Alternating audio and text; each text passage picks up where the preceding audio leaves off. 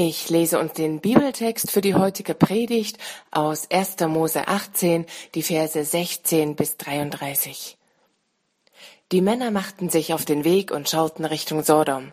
Abraham begleitete sie ein Stück weit, um sie zu verabschieden. Da sagte der Herr, soll ich wirklich vor Abraham verheimlichen, was ich vorhabe?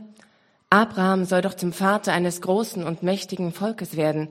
Durch ihn sollen alle Völker der Erde gesegnet werden. Ich habe ihn ausgewählt, damit er seine Söhne und seine weiteren Nachkommen dazu anhält, meinen Geboten zu folgen. Er soll sie lehren, zu tun, was recht ist, so dass ich meine Zusage an ihn erfüllen kann. Darum sagte der Herr zu Abraham, das Klagegeschrei über Sodom und Gomorra ist laut geworden und ihre Schuld ist schwer. Deshalb will ich jetzt hingehen und mit eigenen Augen sehen, ob ihr Tun wirklich dem Klagegeschrei entspricht. Und falls nicht, werde ich es selber sehen. Zwei der Männer gingen in Richtung Sodom, während der Herr bei Abraham blieb. Abraham trat an ihn heran und sagte, Willst du wirklich Schuldige und Schuldlose gemeinsam vernichten? Vielleicht gibt es in Sodom 50 Leute, die kein Unrecht getan haben. Willst du sie auch umkommen lassen und nicht lieber die ganze Stadt verschonen wegen der 50? Du kannst doch nicht die Gerechten zusammen mit den Schuldigen töten und damit die einen genauso behandeln wie die anderen. Das kannst du nicht tun. Gerade du, der oberste Richter der ganzen Erde, wirst Gerechtigkeit walten lassen. Der Herr sagte, wenn ich in Sodom 50 Gerechte finde, will ich ihretwegen die ganze Stadt verschonen. Da wandte sich Abraham noch einmal an den Herrn. Ich habe es schon einmal gewagt, dir reinzureden, Herr, obwohl ich doch Staub und Asche bin. Aber was, wenn es fünf Unschuldige weniger sind? Willst du dann wegen der fünf die ganze Stadt vernichten? Der Herr antwortete, ich werde sie nicht vernichten, wenn ich 45 finde. Noch einmal sprach Abraham zu ihm, und was, wenn es nur 40 sind? fragte er. Der Herr erwiderte, dann werde ich die Stadt nicht vernichten wegen der 40. Abraham sagte, bitte Herr, werde nicht zornig über mich, wenn ich noch weitergehe. Vielleicht sind es nur 30. Er antwortete, dann verschone ich sie wegen der 30. Und noch einmal sagte Abraham, ich habe es bereits gewagt, dir reinzureden, Herr, aber vielleicht sind es ja nur 20. Ich werde die Stadt nicht vernichten wegen der 20. Da sagte Abraham, werde nicht zornig. Nur noch ein einziges Mal lass mich reden, Herr. Vielleicht sind es auch nur zehn. Und der Herr sagte, ich werde die Stadt nicht vernichten wegen der zehn. Nachdem der Herr das Gespräch mit Abraham beendet hatte, ging er weg und Abraham kehrte heim. Amen. Guten Morgen. Ich spreche ein Gebet am Anfang. Herr, danke für diesen Morgen, danke für diese Zeit, die wir gemeinsam verbringen können. Danke auch für diesen Bibeltext und möchte ich bitten, dass du diese Zeit segnest und uns deutlich machst, ähm, etwas, was wir über dich erkennen können. Amen. Ich mal ein bisschen zur Seite. In unserer aktuellen Predigtserie schauen wir uns einige Geschichten aus dem Leben von Abraham und Sarah an und Abraham ist bekannt als eine wichtige Person. Juden, Muslime und Christen berufen sich auf ihn als einen Glaubensvater. Und in den vergangenen Wochen, in den Geschichten, die wir gehört haben, ist deutlich geworden, dass die Bibel kein geschöntes Bild von Abraham und Sarah darstellt, wie man es vielleicht erwarten würde, wie Glaubenshelden dargestellt werden. Ganz im Gegenteil, die Bibel zeigt ein realistisches, ungeschöntes Bild. Abraham und Sarah erleben wie ganz normale Menschen Enttäuschungen Hoffnungen, haben Wünsche und Erwartungen, treffen dabei nicht so selten fragwürdige Entscheidungen mit schlimmen Konsequenzen, die anderen und sich schaden. Und dann gibt's auch immer wieder Lichtmomente, wo sie dann wieder mutig und vorbildlich gute Entscheidungen treffen. Was aber auch noch interessant ist in diesen ganzen Geschichten ist, wie Gott dabei immer wieder in ihrem Leben auftaucht und welche Rolle er zu ihnen einnimmt. Und in dieser direkten und ehrlichen Darstellung über Abraham und Sarah mit Gott darin, denke ich, gibt es einiges Interessantes und Wichtiges für unser Leben und den Glauben an Gott, was wir daraus nehmen können. Auch dieser Text, den wir gehört haben. Ja, also ich habe den Text gehört und ich weiß nicht, wie es euch ging beim Lesen, aber da passiert ja so einiges, wo man denkt, so, was passiert da eigentlich? Da ist von Gericht die Rede, von Vernichtung. Dann sieht so aus, als wenn da hin und her gehandelt wird über Menschenschicksale. Also ziemlich schwierig. Und das sind vielleicht genau die Stellen in der Bibel, die man jemanden, der eher skeptisch gegenüber dem Glauben eingestellt ist, nicht lesen lassen würde. Wo ich sagen würde, geh mal an den Anfang der Bibel und lese diese, diese Stelle über Sodom und Gomorra durch. Weil die denken, das ist ja ein total falsches Bild von Gott ähm, und ein total falsches Bild vom Glauben. So ist Gott ja gar nicht. Und so ähnlich ging es mir am Anfang mit dem Text auch. Und nun kommt er aber nun mal direkt nach dem Text, den wir letzte Woche gehört haben, über den mein Kollege Konstantin gepredigt hat. Und ich war nun mal diese Woche dran. Und ich habe ziemlich gerungen mit diesem Text, äh, weil, weil ich da so gar nicht mochte, was mir entgegensprang beim ersten Lesen ähm, von dieser Bibelstelle. Ja, und ihr seht, ich habe äh, mich richtig schwer getan. Ich habe regelrecht mit dem Text gerungen. Und äh, was ich da in diesem Prozess ähm, erlebt habe, wird ganz gut von einem Zitat beschrieben von Philipp Jensi, einem christlichen Autor, der sagt, ich lerne, dass an Gott glauben mit Gott ringen heißt. Ich lerne, dass an Gott glauben mit Gott ringen heißt. Und interessanterweise ist genau auch das, ähm, was Abraham mit Gott macht. Aber ein bisschen später mehr dazu. Also ihr merkt, ich habe dann doch einiges aus dem Text entdecken, in dem, einigen den Text entdecken können. Ich denke nämlich, dass an Gott zu glauben bedeutet, und das merke ich immer wieder, vielleicht geht es auch mehreren von euch so, ähm, auch wenn es ehrlich gesagt ziemlich anstrengend ist, äh, zu glauben bedeutet, mit Gott zu ringen, sich mit schwierigen Fragen zu beschäftigen, die nicht so einfach zu lösen sind. Der Glaube an Gott ist nämlich etwas Lebendiges, etwas, was nicht stagniert, sondern ständig in Bewegung ist. Es fängt nicht an und geht dann so geradlinig weiter und läuft einfach so, wie es mal begonnen hat. Der Glaube an Gott braucht es und muss immer wieder herausgefordert werden und bedeutet dann immer wieder sich neu beschäftigen mit Gott, sich Gott zuzuwenden. Das gehört einfach zur Natur des Glaubens dazu. Und diese Chance bietet dieser nicht so einfache Bibeltext hier. Und ich möchte euch einladen, das mit mir zu machen sich auf diesen Bibeltext einzulassen. Ich denke nämlich, dass er hier auf eine sehr direkte Art eine grundsätzliche Frage fordert, die ich glaube viele von uns beschäftigt. Ist Gott wirklich gerecht? Oder noch genauer, ist Gott wirklich gerecht? Wenn ja, wie? Und das ist eine sehr große Frage, die ich offensichtlich nicht mit dieser einen Predigt hier beantworten kann. Und diese eine Bibelstelle will das auch gar nicht beantworten, kann es auch nicht. Es ist wichtig zu verstehen, dass ein Bibeltext nicht die Antworten für eine so große philosophische Frage geben kann in all ihrer Ausführlichkeit und Komplexität. Aber es gibt hier einiges Interessantes über Gott zu entdecken. Und ich möchte mit euch zusammen den Text mit dieser Frage näher anschauen. Wie ist Gott und ist er wirklich gerecht? Und ich sehe da drei Überschriften oder drei Schritte. Einmal Abrahams Fragen und unsere Fragen, Gottes Antwort und Gottes breitwillige Gnade, gnädige Gerechtigkeit. Abrahams Fragen und unsere Fragen, Gottes Antwort, Gottes bereitwillige Gnade, gnädige Gerechtigkeit. Abrahams Fragen und unsere Fragen. Unser Bibeltext hier beginnt hier mit einem Selbstgespräch von Gott, aber kurz, was vorher passiert war. Es sind drei Männer zu Besuch bei Abraham und Sarah. Stellt sich heraus, dass es kein gewöhnlicher Besuch ist, sondern irgendwie ist einer dieser drei Männer Gott selbst. Das sieht man daran, wie diese drei Männer beschrieben werden und was sie sagen.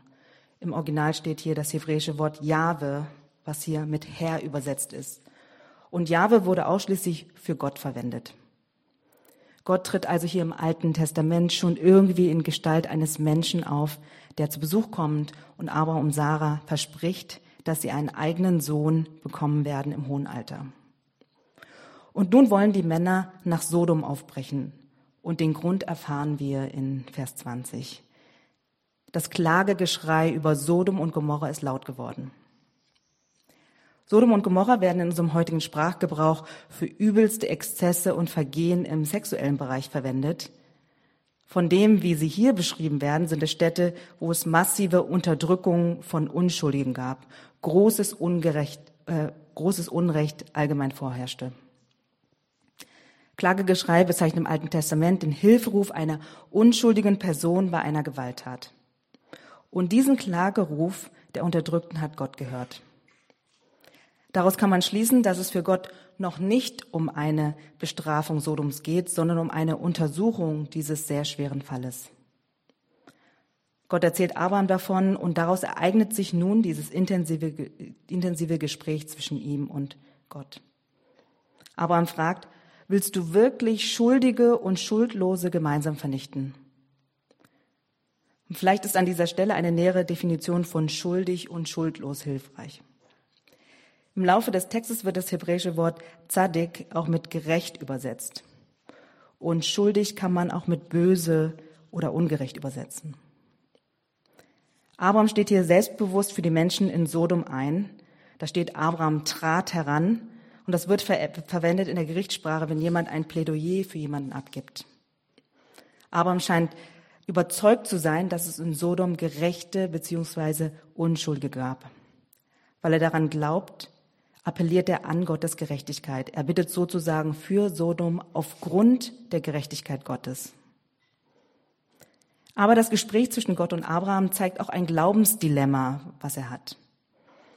Ihm geht es ganz gewiss nicht nur um die Rettung Lots, seinen Neffen, der in Sodom wohnt, oder nicht nur um die Rettung Sodoms, sondern die Frage, die Abraham hier so sehr auf der Seele brennt, war, Wonach bestimmt sich Gottes Urteil über Sodom? Nach der Bosheit der vielen oder nach der Unschuld der wenigen? Könnte Gott, fragt Abraham, Gerechtigkeit nicht so sehr schätzen, dass eine kleine Minderheit von Gerechten die Verschonung der ganzen Stadt bewirken könnte? Das ist die Frage, die Abraham wichtig ist. Und er stellt sie nicht als Forderung an Gott, sondern als demütige Frage und mit großem Herzensanliegen. Man sieht förmlich, wie bei ihm innerlich diese zwei Seiten kämpfen. Einmal die Ehrfurcht vor Gott und die ihm so wichtige Frage, woran sich Gottes Gerechtigkeit zeigt. Abraham wusste sehr wohl, wer er war im Verhältnis zu Gott und dass Gott gerecht war. An einer anderen Stelle im Alten Testament wird dieses Glaubensdilemma so gut ausgedrückt durch, äh, durch Worte des Propheten Jeremia. Er schreibt, Herr, du bist gerecht. Wie könnte ich gegen dich eine Anklage erheben? Aber ich muss dich fragen, wie ich deine Gerechtigkeit erkennen soll. Vielleicht ist einer unserer Fragen von uns, die an Gott glauben, wie sie auch Abraham hatte. Sicherlich ist Gott in der Lage, das zu tun, was er tun möchte, als jemand, der allmächtig ist. Aber wird das gerecht sein? Das kann man sowohl allgemein als auch persönlich verstehen. Und generell für alle, ob wir nun an Gott glauben oder nicht, wie kann ich überhaupt an einen Gott glauben, dessen Gerechtigkeitssinn ich nicht verstehe? Wie kann ich so einem Gott mein Leben anvertrauen? Aber Gott scheut sich nicht davor, dass wir unsere Zweifel und unsere Fragen an seine Gerechtigkeit haben. Das sehen wir immer wieder in der Bibel und auch hier, wie wir weiter in diesem Text sehen werden.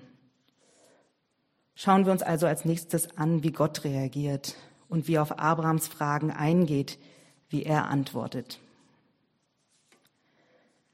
Wichtig ist zu bemerken, dass Gott das Klagegeschrei derjenigen hört, die unter der Gewalt und Unterdrückung Sodoms leiden. Auch das ist eine Antwort von Gott.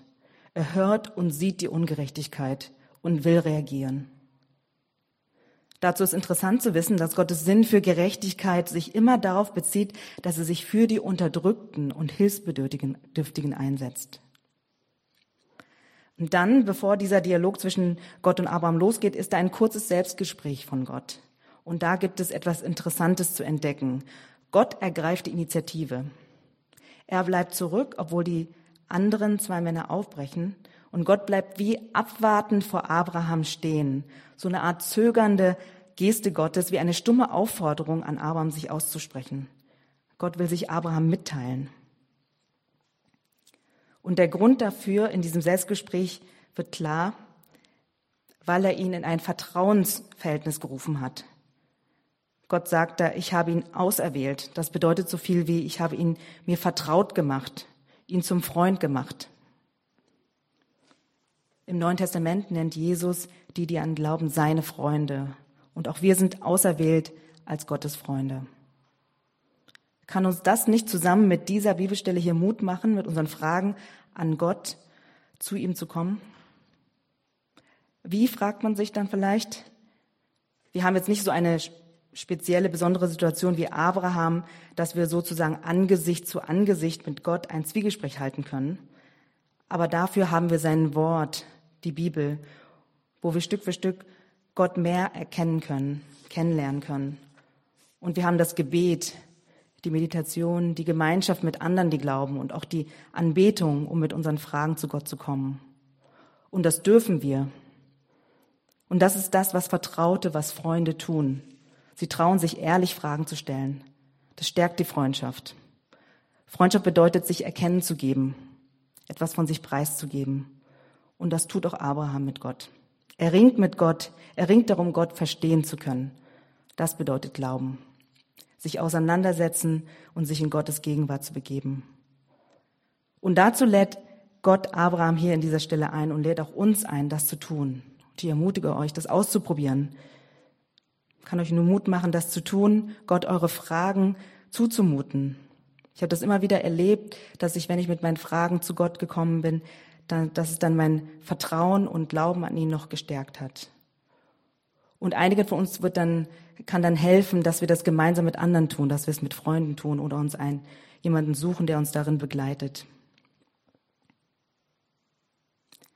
Gott will also, dass Abraham seine Gerechtigkeit und sein Handeln versteht weil er ihn als einen Freund, als einen sieht, Vertrauten sieht.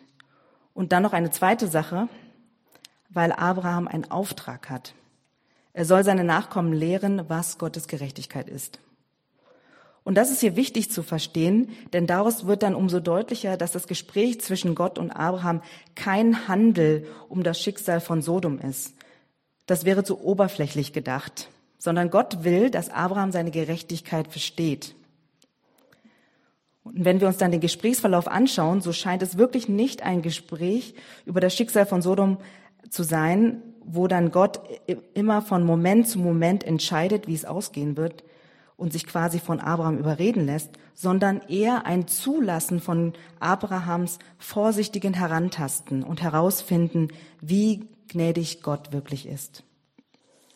Abraham tastet sich langsam voran in einer geistlichen Haltung des Vertrauens und des Glaubens in Demut und in Liebe, die sich dann in einem Interesse, in seinem Mitgefühl für die Stadt ausdrückt.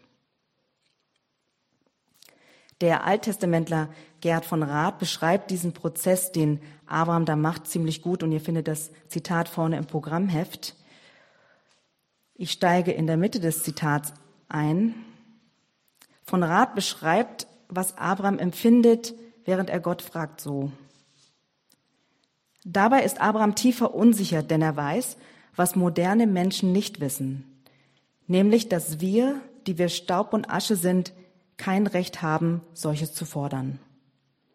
Aber es ist wunderbar zu beobachten, wie Jahwes gnädige Gerechtigkeit Abraham immer bewusster wird und im Laufe des Dialoges seinen Mut anwachsen lässt, bis er schließlich zu der erstaunlichen Erkenntnis gelangt, dass sogar eine sehr kleine Zahl gerechter Menschen einem gerechten Gott so gefällig sein können, dass sie Gericht aufhalten. So viel größer ist Gottes Wille zu retten, als Gottes Wille zu strafen. So viel größer ist Gottes Wille zu retten, als Gottes Wille zu strafen. Und das hier ist wirklich der Höhepunkt hier in diesem Gespräch, wie Abraham wirklich erkennt, wie tragfähig Gottes gnädige Gerechtigkeit eigentlich ist. 50, 45, 40, 30, selbst 20 und 10 Gerechte reichen aus, dass Gott der ganzen Stadt verzeiht. Am Ende des Gesprächs wird für ihn klar, dass Gott tatsächlich, wie er es gehofft hat, gnädig ist. Dass seine Gerechtigkeit eine gnädige ist. So ist Gott. So groß und so viel tiefer ist Gottes Wunsch, zu retten als zu strafen. Und es gibt noch einen anderen Gedanken, der zu der nachfolgenden Erzählung überläuft.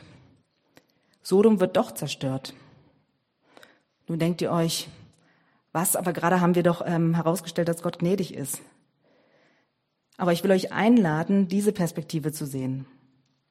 Kann gerade nicht das die Botschaft dieses Gesprächs sein und dafür, wie sich die Geschichte weiterentwickelt, dass es umso mehr zeigt, dass es wirklich ein gerechtes Urteil sein muss.